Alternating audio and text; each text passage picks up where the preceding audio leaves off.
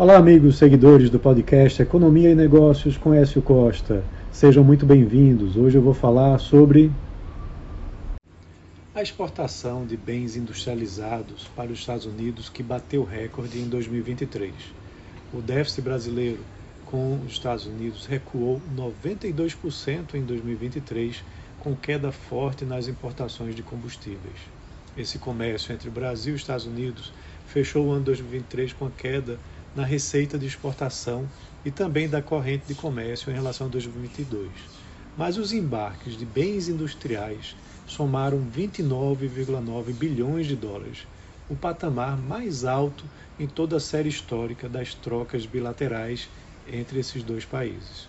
A fatia de bens da indústria da transformação na pauta brasileira aos americanos subiu de 78,8% para 81% de 2022 para 2023.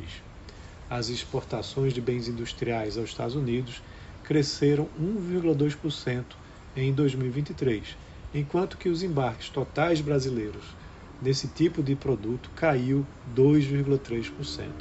Os Estados Unidos se mantém como o maior destino da exportação brasileira de bens da indústria de transformação, com uma fatia de 16,9%. Esses dados foram elaborados pela Câmara Americana de Comércio né, para o Brasil, a ANCHAN, com base na divulgação dos dados do MDIC. E é importante a gente ver um pouco o contexto macroeconômico e geopolítico dessa mudança.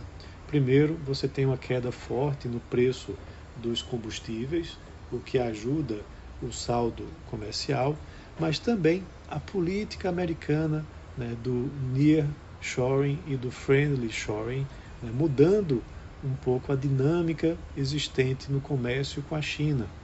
Isso pode ser uma notícia positiva para o comércio exterior brasileiro, para também as indústrias brasileiras. Porém, a gente precisa ainda avançar muito em competitividade. A reforma tributária vem no sentido de ampliar né, essa competitividade, de ajudar as indústrias brasileiras mas ainda vai levar tempo para que ela seja implantada. Além disso, uma maior abertura comercial e uma aproximação na política comercial brasileira com a política comercial americana ajudariam bastante.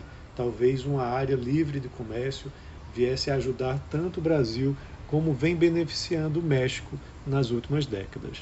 Então é isso, um abraço a todos e até a próxima.